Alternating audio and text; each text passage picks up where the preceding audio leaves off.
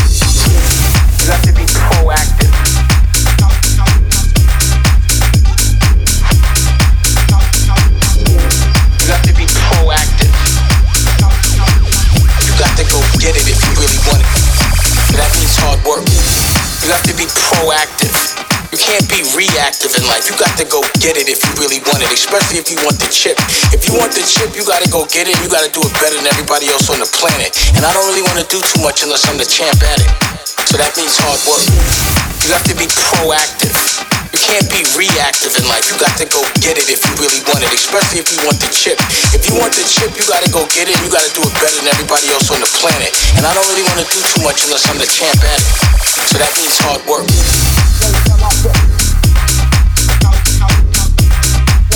Yeah.